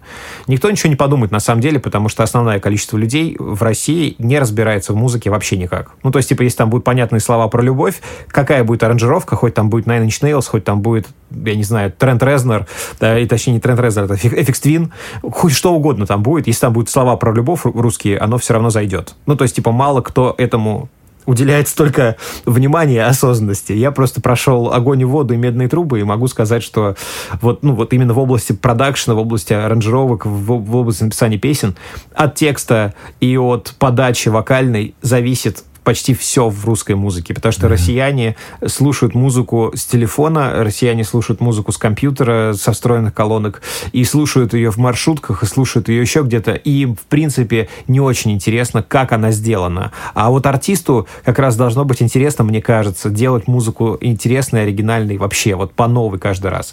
И, наверное, Пока мы только освоили музыкальное продюсирование именно функциональное, вот такое, типа сделать дип-хаус или сделать трэп, и поэтому у людей, у артистов сейчас тоже существует такое стереотипное мышление, что если он сделает иначе, то его тут же разлюбят или его тут же не поймут. Мне кажется, что с этим есть большая-большая проблема, и вот поэтому, наверное, я не стараюсь и не пытаюсь выйти на каких-то супер поп-звезд каких-то, потому что мне это, правда, не так интересно. То есть, ну, прям вот Угу. Четкое видение своего направления, мне кажется, и позиционирование себя в этом во всем это очень признак зрелости. Я думаю, что ты действительно очень многое прошел. И, собственно, у меня отсюда вытекает вопрос. Дай мне его сформулировать. Видение того, как ты хочешь себя реализовать в музыкальном мире, и то, что будет тебе приносить удовлетворение, это все строится благодаря тому, что ты движешься, постоянно развиваешься. Соответственно, развитие без ошибок невозможно. Как часто ты совершал ошибки на своем пути и какие ошибки в дальнейшем тебя трансформировали? То есть что в твоем... Я, может быть, это не ошибки, может быть, это просто какие-то ситуации, а, но так или иначе что-то повлияло на тебя, на твое сознание, на твое вот это вот понимание того, что ты а, творец, ты способен и свободен, и ты можешь выражать себя так, как ты хочешь, при этом оставаться на волне, так скажем, популярности среди музыкальной тусовки. Слушай, ну, э, конечно же, это не то, что какие-то ошибки. Это, я скажу так, я, наверное, из, из каждого блока по 10 каких-то моих действий в области музыки, да, вот если можно представить себе действие выпуска релиза там или участие где-то, еще что-то, вот на 10 каких-то классных взаимодействий приходится 100 взаимодействий, в которых я либо провалился, либо сделал что-то не очень классное, либо еще что-то. То есть, наверное, э, ну, может быть, там не на 10, может, на 20. Ну, короче, какое-то есть соотношение, которое постоянно сохраняется, и какой бы я ни был там, э, типа, специалист, неважно, там, или что бы я там ни делал, все равно остается большее количество вещей, которыми я сам недоволен, которые меня где-то ломают, которые где-то меня э, меняют. И, и, и в этом смысле я очень благодарен жизни за эти уроки всегда. Я, конечно же, получаю иногда удары под дых откровенные от жизни, и это касается там каких-то личных взаимодействий с людьми, какими-то, это касается каких-то там, я не знаю, бизнес-проектов. То есть я поэтому перестал в какой-то момент, я помню точно, это отсечка прям была какая-то, я очень сильно перестал переживать за результат. Это такая штука, которая вообще не свойственна, мне кажется, вот, ну, моему кругу общения. Люди вообще очень сильно на, запарены по поводу результата. Я понял, что если я буду так сильно переживать за результат, э, то я не, не получу радость от процесса. А вся жизнь это процесс, поэтому вот я на это переключился. И это, наверное, тоже большой урок для меня был, что типа ты можешь убиться за результат, результат получится все равно не таким, какой ты хотел, по-любому, mm-hmm. потому что так или иначе будут какие-то переменные, на которые ты не можешь повлиять. И, и когда ты понимаешь, что весь процесс ты страдал, и в результате ты тоже страдаешь, и в итоге получается, что ты просто э, зачем-то занимался, я не знаю, каким-то актом мазохизма. Угу. Ну, то есть просто долгое время. И порой мазохизм прикольно, но не всегда. И уж тем более не когда это должно быть связано с каким-нибудь... Ну, то есть, пример, да, ты пишешь какую-нибудь мажорную песню классную с артистом, и вы с ним бьетесь и делаете миллион правок, и вы просто там записываете на студии гитары, на студии барабаны, на студии записываете хор мальчиков, девочков, там еще чего-то. Потом вы берете всю эту песню, вы там создаете на нее клип, вы этот клип там запускаете, в этом клипе там вкладываются деньги в... И на выходе просто какой-нибудь человек один в комментариях в YouTube пишет, слушайте, да это ж просто просто там, ну, плагиат, например. Угу. И потом, бац, находится какое-нибудь видео, которое очень похоже. Потому что видео, там, режиссер, например, он, ну, недобросовестный, он слезал один в один картинку. И, ты, и получается, что, типа, все усилия разбиваются о то, что кто-то один из команды просто повел себя менее, ну, добросовестно с точки зрения какого-то позиционирования. И, например, тебе прилетает куча потом дизлайков и куча отписок. И еще... Ну, короче, вот такие вещи, они происходят постоянно. Это просто пример привожу, да, какой-то вот, не из моей конкретной жизни, но рядом со мной такие вещи происходили. Или, например, ты, э, не знаю, там, собираешь команду людей, вы работаете над каким-то проектом, вы вкладываете в это общие какие-то ресурсы, условия, там, усилия, деньги, еще что-то. И потом какой-нибудь человек в этом проекте начинает говорить, что, вы знаете, вообще мы все делаем неправильно, я знаю, как правильно. И в итоге все начинают э, понимать, что они вкладывали огромное количество вещей, и ресурсов и денег в то, что один из участников проекта изначально вообще не хотел, не может и не готов делать. Ну, то есть вот такие штуки, они постоянно происходят. И, повторюсь, я просто перестал так сильно париться по поводу результата. А, у меня появился предохранитель внутренний, такое ощущение, который звучит примерно так. Андрей, как бы ты плохо не подошел к своей работе, как бы безответственно ты к ней не подошел, твой уровень знаний, навыков и всего не позволит тебе сделать брак, не позволит тебе сделать уже плохо. Ты сделаешь, может быть, не так хорошо, как ты бы мог, но плохо ты уже точно не можешь сделать, потому что у тебя есть внутренний э, цензор, он, он уже не отключаемый. Я уже не могу выключить в себе э, какую-то кнопку, да, и начать делать, э, ну, прям совсем порожня какой-то. Не получается. Я пробовал. Я, я даже пробовал, э, совершенно искренне пробовал делать плохо, плохо, э, ну, вот намеренно. Знаешь, типа, я сейчас сделаю просто говнотрек. Угу. Через 15 минут я ловлю себя на мысли, что он уже преображается какими-то деталями и вещами, которые уже точно не говнотрек, а которые оригинальные, интересные, странные. И, в общем, это все звучит очень сразу как-то свежо. И я понимаю, что я вот не способен на штамповку какую-то, еще что-то. Ну, короче, во мне что-то сломано в этом смысле. Mm-hmm. Вот. И, и, и, наверное, да, это результат каких-то вот и ошибок, и проб, и всего. И э, на, э, самая, наверное, тоже еще важная ошибка э, мышления, мышления, она заключается в том, что я раньше раньше все время э, подводил итоги. Это вот тоже обратная сторона слова результат, да, это итоги. Вот типа я научился сейчас делать это, и надо подвести итоги. Я сделал трек, и надо подвести итоги. И вот эта вот история, это мышление бухгалтерское такое, оно тоже в музыке не работает. Оно тоже не работает в жизни на самом деле. И вообще, мне кажется, большая беда экономик мира и политики, и вообще всего, то, что мы постоянно опираемся на какие-то вехи и итоги. Но жизнь — это flow. И вот этот flow, поток, это, это как бы непрерывная функция, это не дискретная функция. И разбивать ее на дискретные величины, это как ну, цифровой звук, да, это ограничения некие, которые вынуждены для того, чтобы это удобно было хранить хранить. Но у меня много вопросов к тому, что человечество хранит слишком много хлама, мусора, и мне кажется, пора проводить уборку. И в этом смысле вот со своей жизнью я тоже также начал рассуждать, что если я буду заниматься постоянным накоплением каким-то и буду постоянно подводить итоги, а не буду интегрировать опыт в свою жизнь, не буду интегрировать какие-то переживания в свое, в настоящее, в здесь и сейчас, и не буду э, просто, ну, как-то более расслабленно ко всему относиться, я, наверное, просто сойду с ума рано или поздно, потому что у меня цепкий ум, у меня он такой, типа, он все время хватается за детали, я все время запоминаю кучу информации, и я понял, что я себя просто, ну, в какой-то момент перегрузил, у меня слишком много багажа, вот, и это привело к тому, что я просто в какой-то момент понял, никаких больше итогов. Э, нету никакого итога, нету никаких э, прошлых успехов, нету никакого ничего. Я постоянно забываю, с кем я работал, я постоянно забываю, что я делал классного. Но когда потом появляется какой-то триггер, я об этом вспоминаю моментально, потому что подсознание все равно все остается. Но, тем не менее, я не, не, ну, не придаю этому большого значения, и у меня такая а, особенность, я с детства не очень любил фотографироваться, я не очень люблю э, архивные съемки, я не очень люблю ностальгировать по своей жизни, вообще ностальгировать в целом. Вот. И я какие-то вещи просто, которые мне нравятся и классные, они остаются со мной до сих пор. Ну, то есть, типа, мы с сыном играем в Герой Меча и Магии 3 на компьютере, mm-hmm. да, это игра, которая уже 20 лет с чем-то. Mm-hmm. Это не то, что типа ностальгировать, мы просто играем в это. Ну, то есть, как такая штука. Mm-hmm. То же самое касается музыки, то же самое касается кино. Я могу совершенно спокойно сесть, посмотреть какой-нибудь старый фильм. Не из ностальгии, а потому что это потрясающий фильм, и мне без разницы, какого он года. И вот с этого, э, как бы с этой позиции, с, этого, с этой вот возможности испытывать какие-то эмоции свежие от старого тоже, я как-то вот подружился. И вот, ну, наверное, как-то вот выстроил свою жизнь вокруг этого.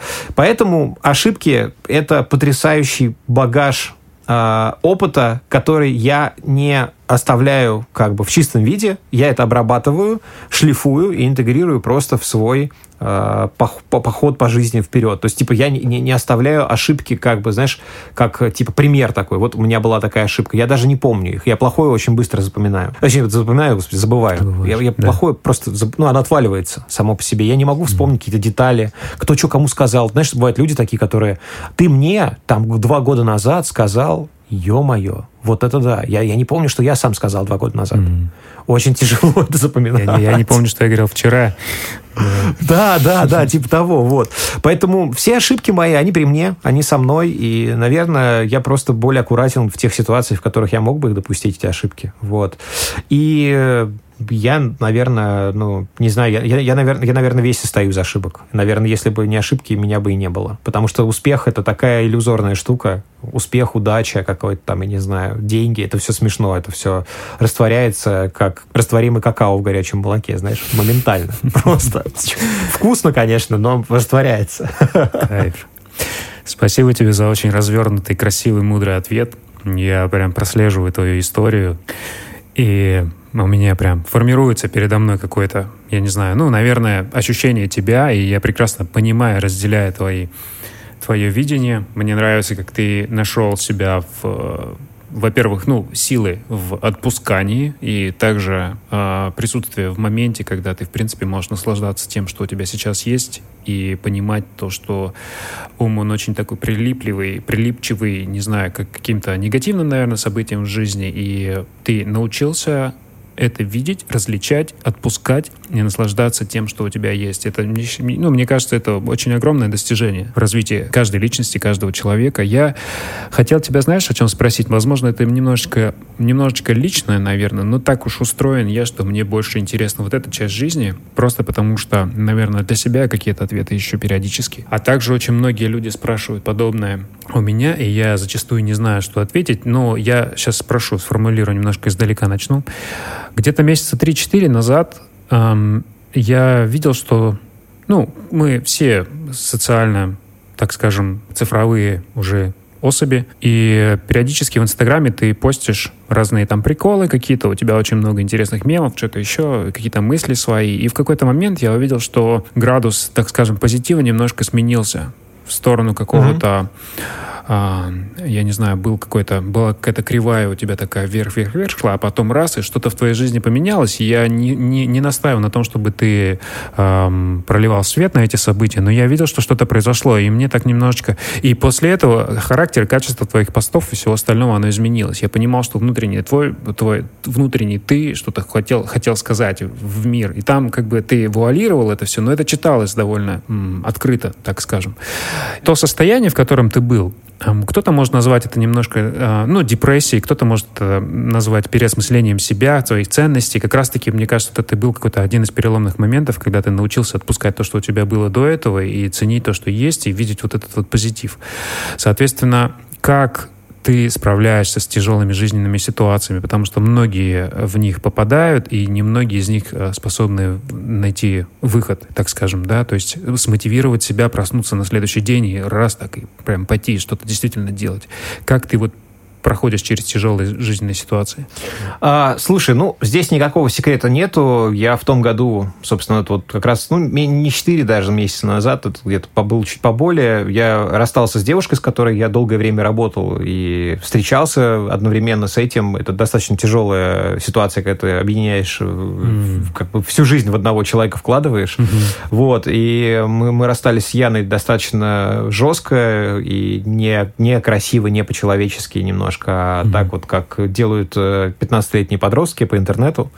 И с тех пор мы с ней так и не смогли э, нормально ни разу поговорить э, лично, и каждый раз мы с ней пытаемся что-то обсудить, и мы понимаем, что у нас еще это не зажило, и мы еще не способны, мы еще не вышли до конца из этих взаимодействий каких-то отношений, и у нас еще есть какая-то боль. Mm-hmm. И у нее, и у меня.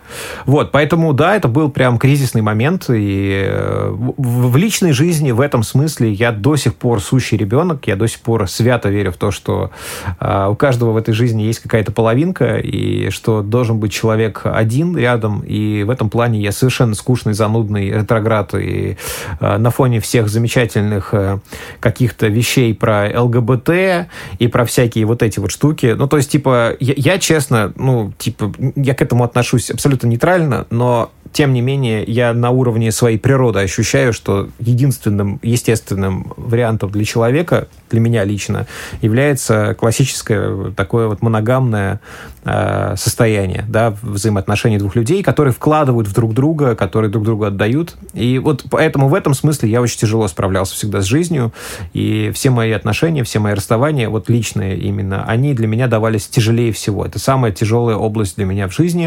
Она сопряжена с семейностью, она сопряжена с э, какими-то такими вещами. У меня сыну 11 лет, который воспитываю я, и без, ну, фактически без мамы, мама появляется в его жизни раз в три недели, в четыре, дай бог. То есть у меня вот в этой области абсолютный кавардак, и я про это говорю совершенно открыто и спокойно, потому что, ну, come on, все мы люди, все мы открыты, да. все мы все рано или поздно становится это известно, и мне кажется, что в этом нет ничего страшного. Опять же, люди, когда пытаются из личной жизни делать какую-то сакральную тайну, мне кажется, это такая иллюзия угу. в 21 веке, угу. ну, то есть, типа, come on, рано или поздно так, так или иначе все узнают.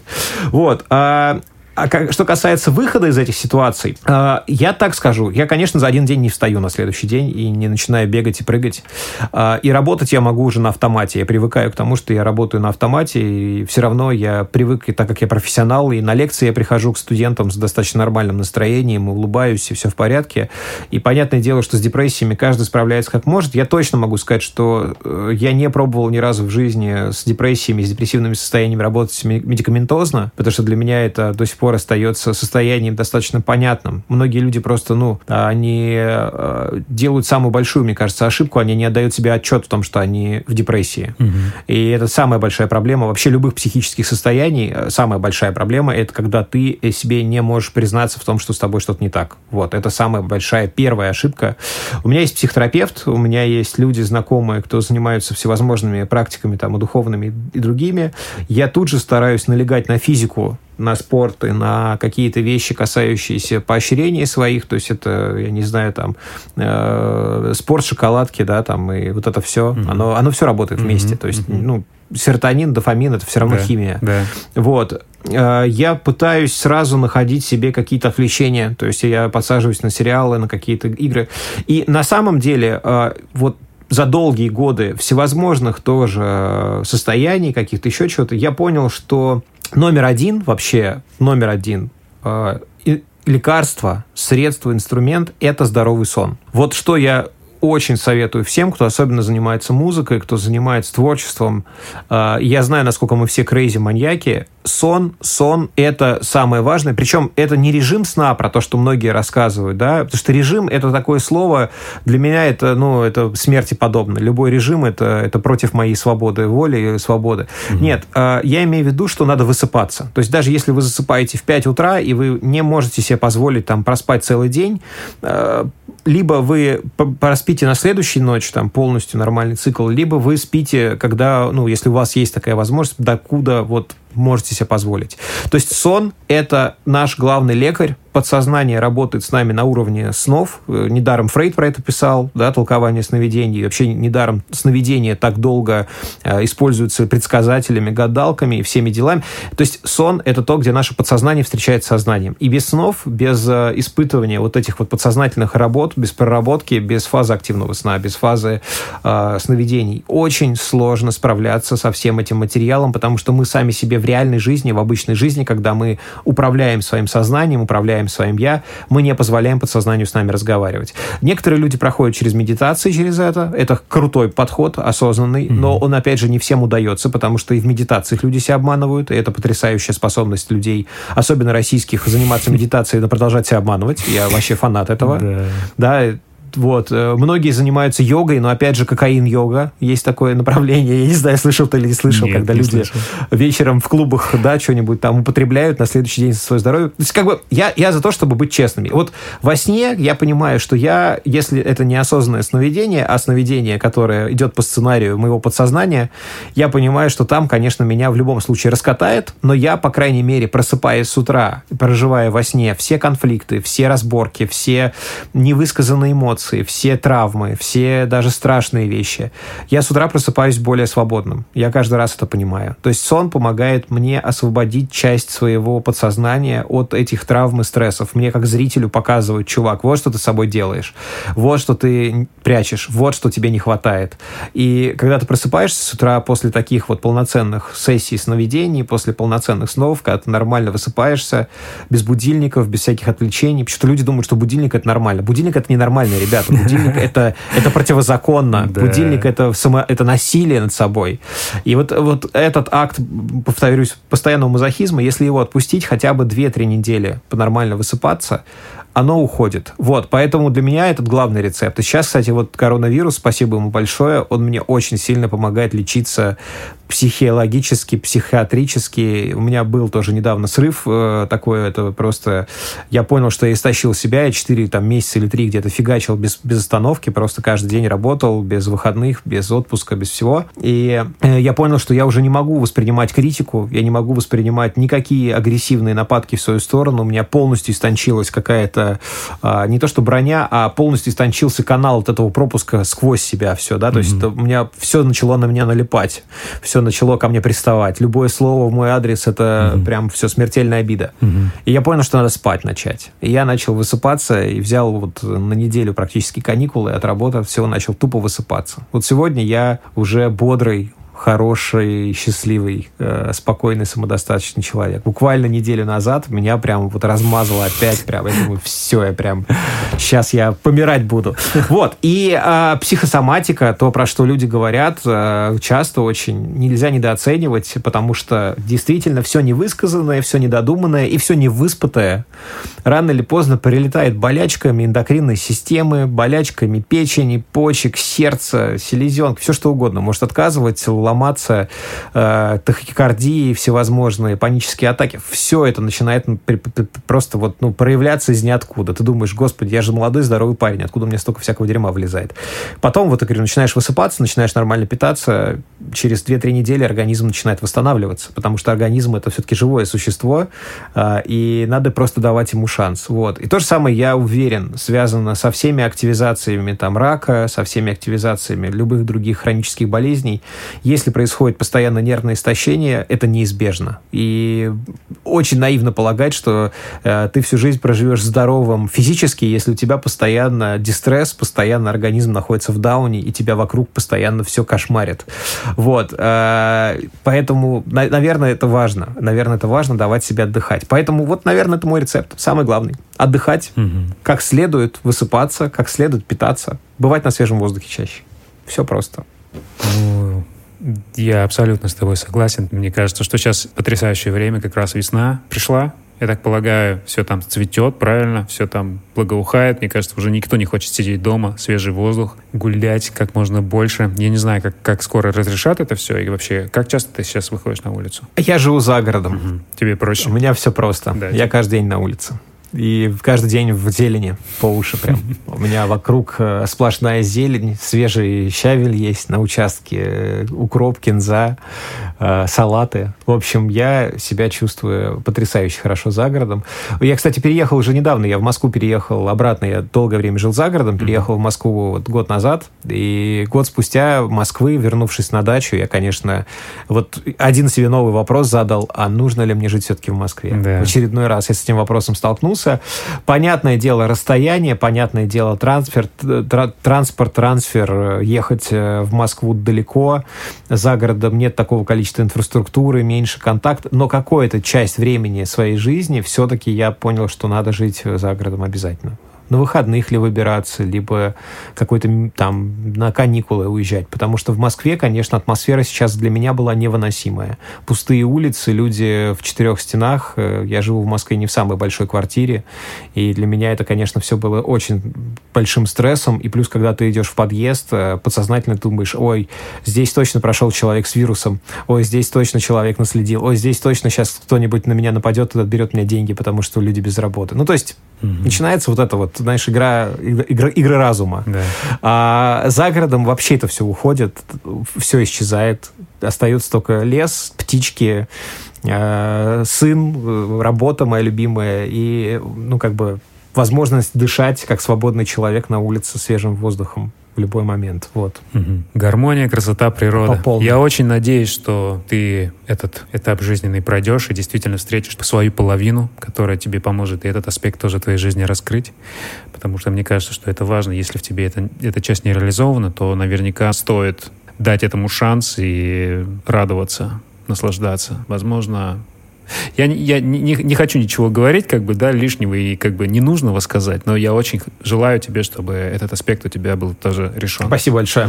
Если бы у тебя была возможность сообщить что-то самому себе молодому в начале пути своей карьеры, что бы ты сейчас смог сказать через, э, с учетом твоей, твоего жизненного опыта? Ой, я бы точно сказал «ничего не бойся». Это вообще бы единственная фраза, которую я бы себе сказал. Вообще ничего бояться не надо.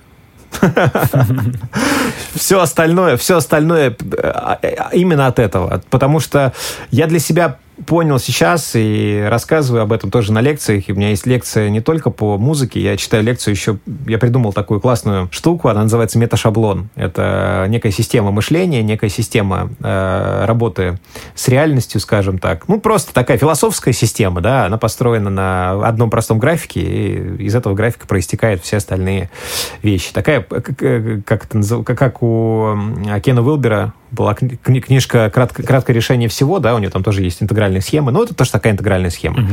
И, и, и то, что я для себя понял, э, когда я по этой системе себя э, анализировал и занимался самоанализом, и она мне, кстати, помогает тоже в этом, э, то, что фантазия и страх — это одно и то же и перевернутое наизнанку у человека. Именно у человека. У животных нет, немножко другое. А вот у человека страх — это... Э, то есть мы обычно к страху подходим как к животной эмоции, но на самом деле человек давным-давно существует в том варианте, что у него страх тоже вышел на уровне э, безусловного рефлекса, условного рефлекса, да, вот на то, что первое, а потом у нас есть инстинкт, э, самосохранение, да, что мы говорим. А на, на следующем уровне начинается страх как часть мышления. И вот страх как часть мышления абсолютно бесполезная часть жизни. Абсолютно. То есть мы можем вот как раз эти, в этих играх разума себе накрутить, напридумывать, насочинять, насоздавать альтернативных негативных реальностей, в которых очень страшно двигаться куда-то вперед, делать шаги какие-то. И отсюда, ну, слова типа там стеснение, э, скромность, сомнения какие-то, вот эти вот вещи, они же тоже из страхов этих проистекают во многом. Mm-hmm. То есть есть скромность осознанная, да, есть скромность, когда человек просто не говорит «мне больно» или «мне плохо» или «мне страшно». И вот это все, это, это, это продукты этого страха. Вот поэтому я бы себе только сказал «не бойся», потому что все остальное э, всегда со всеми в порядке. Кроме страхов, у всех людей совсем все в порядке. Люди боятся начальства, боятся семьи, боятся своих э, действий, боятся ответственности, боятся совершать поступки, делать новое, боятся высказывать свое мнение. Отсюда все проблемы. Если бы люди перестали бояться все одновременно, тогда бы мы лишились бы таких прекрасных вещей, как армия, мы бы лишились таких прекрасных вещей, как э, э, э, терроризм, как, э, ну, короче, все бы исчезло. Все то, на чем мы сейчас э, как общество стоим очень уверенно, это бы все исчезло, потому что люди боятся. Боятся прежде всего люди других людей. Вот, поэтому это единственное пожелание, которое я бы себе сам сказал. Я, наверное, Просил бы у тебя дать последнюю рекомендацию, последний совет тем ребятам, которые сейчас на как раз-таки музыкальном пути своем довольно давно занимаются творчеством, пишут разную музыку, пытаются себя одновременно везде реализовать, но при этом до сих пор не получился никакой у них результат из этого дельный. Какой бы ты мог дать совет? Предположим, это музыкальный продюсер, сидящий за компьютером, создающий аранжировки, музыку какую-то, мечтающий о том, что они когда-то станут там известными на весь мир, напишут несколько хитов, ну там, в общем, у каждого своя мотивация. Какой бы ты мог дать совет помогающий в краткое время отбросить все ненужное и, например, вот взять и добиться своего собственного, ну, вот какого-то результата? Ну, наверное, э, это будет несколько мыслей простых. Э, во-первых, ничего не бывает быстро потому что быстро это не про музыку, не про творчество и не про что. Ну, быстро бывает только случайности. Если вы рассчитываете всегда только на случайности, возможно, что вы не сможете создать ничего стабильного и работающего в долгосрочной перспективе, а это очень опасно. Когда человек уповает только на случайный разовый успех, он очень часто оказывается потом в абсолютной ситуации нежизнеспособной. Я таких людей очень много знаю, это не вариант. То есть готовьтесь к тому, что это будет игра в долгую. Второе, то, что я могу посоветовать, это это не стесняйтесь самовыражаться в музыке, потому что музыка — это неправильно написанное по туториалам э, штамповочное что-то. И это уж тем более не то, что э, проканает или зайдет, или еще что-то. Музыка — это все-таки до сих пор искусство, оно им было, оно им остается, поэтому не думайте о том, что вам надо куда-то попасть. Попадет оно все к вам самим, если вы сделаете что-то, что будет интересно слушать, интересно работать. Вот. Э, то есть не гора идет, да, точнее, не Магомед идет к горе, а гора идет к Магомеду. Это в этом смысле работает. И, наверное, третий момент важный – это сразу, как только вы начинаете заниматься музыкой, вспоминайте о том, что у э, человека, который занимается, например, э, он рисует, он пишет, например, маслом, у него хорошие кисти, у него хорошие краски, у него хороший холст.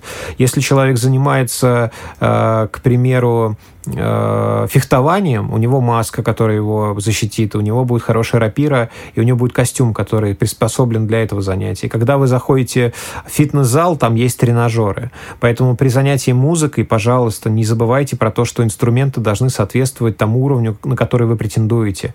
И если вы хотите заниматься музыкой большого, высокого уровня, то у вас должны быть хорошие мониторы, хорошая комната, хороший интерфейс, хороший компьютер. Это дорого, это стоит дорого, но если вы, опять же, собираетесь этим заниматься всю свою жизнь. Это не разовая случайная акция.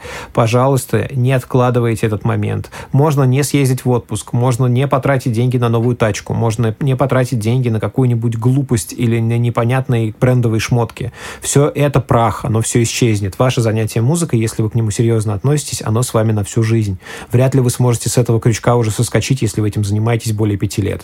Поэтому все деньги, какие у вас есть, тратьте на свое оборудование, тратьте на свою студию, тратьте на свои знания и тратьте на свои, а, как это называется в потрясающей книге «Семь навыков высокоэффективного человека», точите топор. Всегда надо точить топор. Всегда надо быть готовым к тому, что ваши инструменты должны быть на максимально возможном для вас сейчас уровне. И не стоит бояться этих инвестиций, не стоит бояться этих вложений. Люди почему-то думают, что вложив 50, они должны получать 200. Это работает в торговле репой, это работает в торговле морковью. В музыке вы вложите миллион, через два года вы заработаете 10. Но если вы вложите этот миллион, если вы вложите 50, вы, возможно, не заработаете вообще ничего.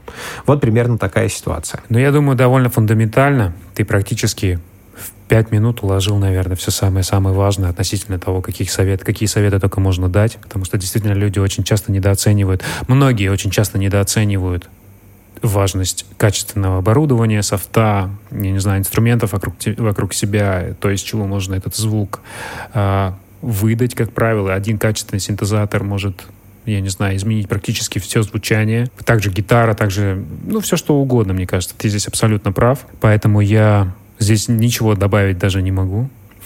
И напоследок я бы хотел у тебя, наверное, спросить, по, уже по традиции, по моей, такой вопрос. Когда ты отвлекаешься от внешнего мира, от э, твоей рутины, и ты упомянул о том, что ты переключаешься на фильмы, на сериалы, на игры, я бы хотел от тебя услышать пару рекомендаций на тему, какую книгу прочитать, э, какой фильм посмотреть, который на тебя произвел впечатление. Возможно, недавно ты увидел, возможно, ты бы хотел его порекомендовать каждому посмотреть, где мы могли бы какие-то ответы получить или просто опыт. Э, сериал и игру. Книга, фильм, сериал, игра. Вот эти четыре, четыре вещи, интересующие меня. Окей, хорошо. А, если книга, наверное, я из многих книг посоветую книгу «Эссенциализм». Она называется именно так, пишется от слова «эссенция», да, эссенциализм. Сейчас я просто автора уточню, потому что я не очень хорошо запоминаю авторов таких книг именно, мне очень стыдно. Грег Маккеон автор этой книги. Эта книжка потрясающая, мне порекомендовал ее один из моих учеников, но в чем-то он у меня и учитель, потому что он старше меня, вот, и он мне посоветовал эту книжку. Книжка потрясающая, очень быстрая, она очень аккуратно написана, эссенциально, опять же. Она про то, что надо учиться э, выбирать и надо учиться ограничивать себя. И эссенциализм в этом плане это тоже стало абсолютно моим подходом, потому что всего в этой жизни мы не успеем ни испытать, ни получить, ни заработать, и нужно относиться к этому чуть более философски, более Точно, вот, поэтому это такая книга. По поводу фильма, э, фильм, который, наверное, э, я могу сейчас посоветовать. Э, удивительное дело, долгое время не смотрел никаких фильмов и никакого кино практически, но посоветую очень сильно документалку про Beastie Boys, э, которая вышла mm-hmm. на Apple TV, mm-hmm. очень крутая, про Рика Рубина, про Beastie Boys, про всю вот эту движуху. Mm-hmm. Вот, и фильм Квинси в Netflix, это тоже фильм Квинси про Квинси Джонс Джонса, который, я даже не знаю, какой более важный, наверное, про Квинси Джонса важнее даже. Квинси, наверное, да, это будет тот фильм. Это фильм, который мне дал такой пинок под задницу, который мне не давал ни один вообще источник. Это фильм, после просмотра которого я пошел и просто сел писать музыку. Mm-hmm. Потому что когда ты понимаешь, какой прошел путь этот человек, что этот человек работал с Франком Синатрой, с Рэй Чарльзом, с Майклом Джексоном, а точнее он создал Майкла Джексона, по сути. И все, что он делает и сейчас, в своем возрасте, это то, что многие молодые не могут сделать.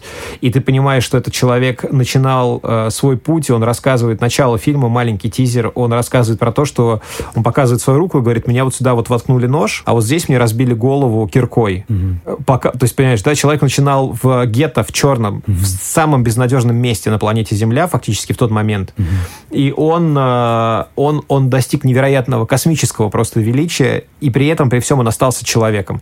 Ну, вот это меня просто до муражек просто вдохновило. Я офигел от этого фильма, и от Квинси в очередной раз и музыку переслушал, то, что он писал, и в очередной раз послушал Майкла Джексона и понял, что это, это конечно, вот надо было умудриться так прожить свою жизнь. Вот. И великий чувак, великий фильм, и невероятно крутое вдохновение. Вот.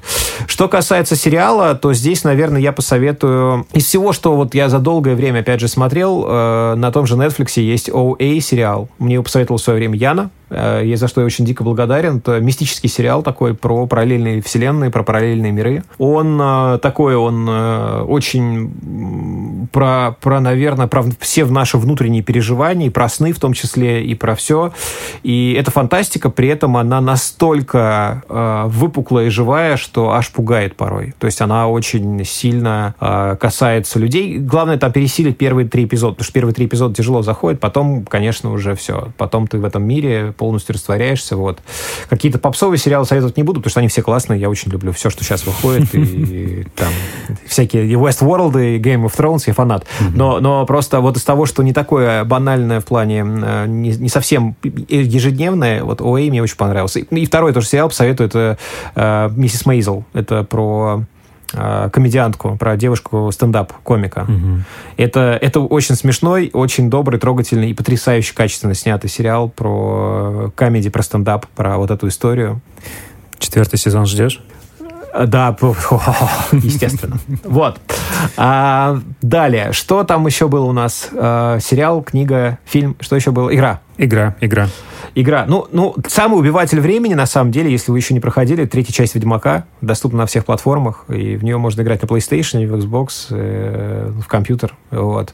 В среднем на нее уходит 240, там, 250 часов mm-hmm. прохождения, если не пропускать, не проматывать диалоги и играть полный сюжет со всеми дополнениями. В общем, 250 часов вашей жизни просто пройдут в спа. Я, честно говоря, э, ни одного уже человека встречал, который, проходя Ведьмака, после этого примерно говорил, как будто в отпуск съездил. Вот, так что, если уж совсем тяжко, тяжело и хочется сбежать куда-нибудь из реальности, в Ведьмака лучше всего сбегать, э, проверено на собственном опыте. И пока это недостижимый для меня э, эталон э, геймдизайна в, общем и целом, хотя в игры я играю с 90... С какой с 90 С 88 -го года я играю в игры с 89-го. С 89-го. Mm-hmm. Два годика мне было, я играл в первые компьютерные игры уже в своей жизни. Вот, и сейчас уже я ну, слежу за всеми новинками, постоянно все отслеживаю. Кроме Ведьмака, вот за последние два года я ни во что так не играл. За поем, э, буквально сидя в труселях э, с пивом и просто э, все, до свидания все. То есть там работа, до свидания, семья, до свидания. Просто я ушел в эту штуку и, вот спустя там 200 сколько-то там часов жизни понял, что компьютерные игры это все еще потрясающая история. Вот, и поэтому очень рекомендую это путешествие тем, кто готов отдать столько времени. Да. Андрей, я тебе очень благодарен. Спасибо тебе огромное за твое уделенное время. Я надеюсь, что ты не пожалел, что согласился. Мне очень... Нет, мне очень тоже понравилось. Спасибо большое за классные вопросы, Дамир. Очень приятно. Ты классный интервьюер. Спасибо, спасибо. Я нашел себя в этом совершенно недавно, и я очень прям, мне самого, то есть это в первую очередь я делаю для себя, потому что мне это интересно, и от тебя я получил очень большое огромный объем информации, который, я думаю, что буду еще переваривать в, в течение недели. Мне очень понравилось твое видение музыки как э, некого ствола, дерева. Мне очень понравилась эта аллегория, потому что я начал ее немножко дальше дальше развивать и подумал, а что если это дерево дает плоды, и эти плоды упадут, и они создадут новое дерево. И у меня прям параллельно, знаешь, какие-то такие мыслительные, мысленные процессы начали развиваться, и это была совершенно какая-то иная реальность, мне кажется, я не знаю. То есть я думаю, что даже на моменте, этап, на этапе редактирования а, этого интервью я буду еще раз прослушивать и совершенно иначе открывать какие-то новые для себя детали. Поэтому спасибо тебе за очень толковое, объемное, мудрое повествование. Мне очень приятно и я рад, что а, мы с тобой наконец-то познакомились, грубо говоря, гораздо ближе, чем а, могли бы, мне кажется, просто даже вот так вот, знаешь, привет-привет, э, там где-то пересеклись бы в Москве, и этого бы диалога не произошло. Поэтому я очень благодарен за это время. Спасибо тебе еще раз. А, всем ребятам спасибо за то, что слушаете, и я надеюсь, что каждый из вас получит долю какого-то, какой-то правды, какой-то истины, а, станет чуть-чуть взрослее, мудрее. Поэтому от нас, от всех коллективно. Тебе, Андрей, огромное спасибо. Спасибо большое всем, кто это слушает. Спасибо тебе огромное за интервью. Мне было тоже очень здорово, потому что, опять же, когда мы проговариваем что-то вслух, оно и от нас уходит немножко, а с другой стороны мы начинаем это осознавать на неком, на неком более высоком уровне. Так что мне это тоже было очень дико и полезно, интересно, и здорово, что так звезды сошлись. Очень классно. Спасибо. Да. Так что до новых встреч, до новых интервью. Всем хорошей недели, всем хорошего настроения. Любите друг друга, обнимайтесь как можно больше, э, дарите это тепло, дарите этот позитив и э, просто ничего не бойтесь, как сказал Андрей, действительно. Ничего не бойтесь, жизнь дает вам столько, именно столько, сколько вам нужно. И просто будьте счастливы. Всем пока.